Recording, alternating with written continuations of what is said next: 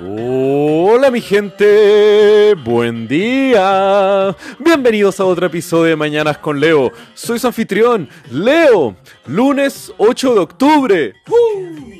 ¿Cómo están levantándose esta hermosa y deliciosa mañana, mi gente? ¿Sintiendo los primeros rayos del sol sobre sus ojos, sus caras y sus hermosos cuerpos? Si es así, disfrútenlo para poder acelerar la producción de vitamina D que nuestro cuerpo genera cuando la piel entra en contacto directo al sol. Pero además de esa deliciosa vitamina, ayuda a la absorción del calcio que está presente si tenemos una dieta bien balanceada. Así que a solearse, mi gente, llénense de energías, de vitamina y de vida. Pero ¿de dónde proviene toda esa hermosa energía que nos llena a nosotros todo el día? Bueno, de nuestro reactor nuclear favorito, nuestro hermoso Sol. Esa masa de gas y fusiones nucleares que está irradiando energía y calor todo el fucking día. Y hablando de los beneficios del Sol, el cual es esta masa radioactiva, les quiero contar qué pasa cuando una explosión nuclear está un poco más cerca de las personas y cómo esto puede afectar de forma totalmente ruin la vida de las personas, dicen nada, por la prueba de armas nucleares de una dictadura sin escrúpulos. Esto sucedió en la época de la guerra nuclear, cuando Estados Unidos y sus aliados en Europa y Occidente se enfrentaban a través de distintas guerras proxy contra la Unión Soviética y su esfera de influencia. Pero Estados Unidos tenía una ventaja sobre la ya muerta Unión Soviética, las armas nucleares. Gracias al desarrollo del proyecto Manhattan, los recursos del gobierno americano contaban con posiblemente la peor arma que la humanidad ya había visto. Pero, obviamente, para estar a la par en temas armamentísticos, la Unión Soviética también logró desarrollar sus propias armas nucleares. Pero, luego de ver lo sucedido en Hiroshima y Nagasaki, Estados Unidos y otras potencias nucleares hicieron pruebas eh, de sus armas, obviamente, pero con un gran respeto y temor hacia lo que podía generar los efectos adversos de estas explosiones. Pero el desinterés por la vida humana que generaba dentro de la Unión Soviética, al igual que todo otro régimen totalitario, se demostró de una forma horrible en los ensayos nucleares en el ensayo de pruebas de Semipalatinsk, o también conocido como el polígono. Esto está localizado en un valle en las estepas de lo que ahora es conocido como Kazajstán, al oeste de la ciudad también conocida como Semipalatinsk o que ahora se le llama de Semey. Ahí se realizaron gran parte de todas las pruebas de las armas nucleares de la Unión Soviética, y estas fueron más de 453 pruebas en 40 años, desde 1949 hasta 1989. Esto significa que fueron más de 10 pruebas al año. Loco, imagínate que solamente a 150 kilómetros de tu casa, una vez al mes explotara una bomba nuclear. ¿Qué locura es eso? Pero dentro del polígono además estaba repleto de edificaciones de concreto para probar la intensidad de las diferentes armas nucleares y la resistencia de distintos edificios frente a ellos.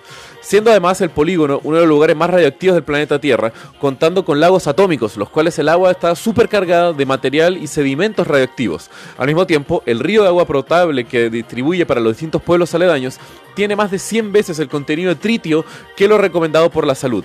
Esto ha significado que casi 1,5 millones de personas en Kazajstán sufren algún efecto negativo a su salud debido a los remanentes de los ensayos realizados dentro del polígono. Tanto así que los residentes más cercanos de la de las pruebas nucleares han sufrido los más duros de esta irresponsabilidad. Se estima de uno de cada 20 niños nace con deformidades terribles, destrozando su vida y al mismo tiempo su salud. Al mismo tiempo, las personas nacidas en las ciudades cercanas a dificultades llegan a los 60 años de edad. Y al mismo tiempo, las personas que se encuentran en esa región sufren de enfermedades genéticas, leucemia, infertilidad y diversos tipos de cánceres, siendo esto ya casi común para las personas que viven cerca del polígono. Y fue tanto el impacto y al mismo tiempo las repercusiones que generó en la salud de las personas que una gran presión generó el doctor Toluekan Normukamedov que se dio a conocer y al mismo tiempo apoyado por el gobierno soviético el desarrollo de lo que se llama un pasaporte genético para todas las personas que han sido afectadas de forma irreversible por la exposición nuclear. Tanto así que eh, los, los, orfanatos cercanos al polígono está repleto de niños que lamentablemente han sido abandonados por sus padres por las deformidades y las condiciones lamentables en las cuales la, la gente vive. Pero además, estos pasaportes no son un documento de viaje, sino que son más que nada un documento el cual certifica el impacto que las personas han sido irradiadas y al mismo tiempo utilizar eso de una forma de poder restringir las libertades reproductivas de las personas que han sido afectadas por la radiación y por la eh, eh, utilización de las armas nucleares del régimen. Esta medida ha recibido muchos críticos desde las personas afectadas, pues obviamente es una restricción a sus libertades, pero al mismo tiempo eh, se le ve como una alternativa lógica para una horrible, horrible error cometido por un gobierno totalitario. Tanto así que hasta mismo tiempo el doctor Nurmagomedov ha sido uno de los aquellos que ha llamado al gobierno ruso a deber responsabilizarse con los gastos médicos a todas las personas afectadas por la radiación.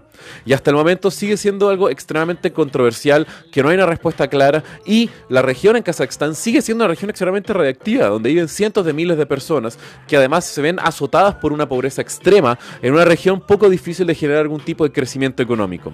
Entonces, podemos tener una visión, mi gente, de cómo esto es extremadamente difícil, no hay una solución fácil, el pasaporte genético puede ser una restricción, pero al mismo tiempo muchas personas que lo defienden lo ven como un mal necesario para así no perpetuar los daños genéticos que han sido causados de forma irrevocable en las personas que viven en esa región. Pero bueno, tenemos que seguir adelante y tener más conciencia sobre los efectos de estas armas terribles sobre la humanidad y cómo nunca repetirlas en ningún tipo de conflicto armado para el futuro de la humanidad. Y si quieren ver más de esta información, mi gente, los invito a que revisen los links que están en la descripción del episodio de hoy. Y como ya saben, los quiero. Que tengan un muy buen día, mi gente. Cuídense. Besos.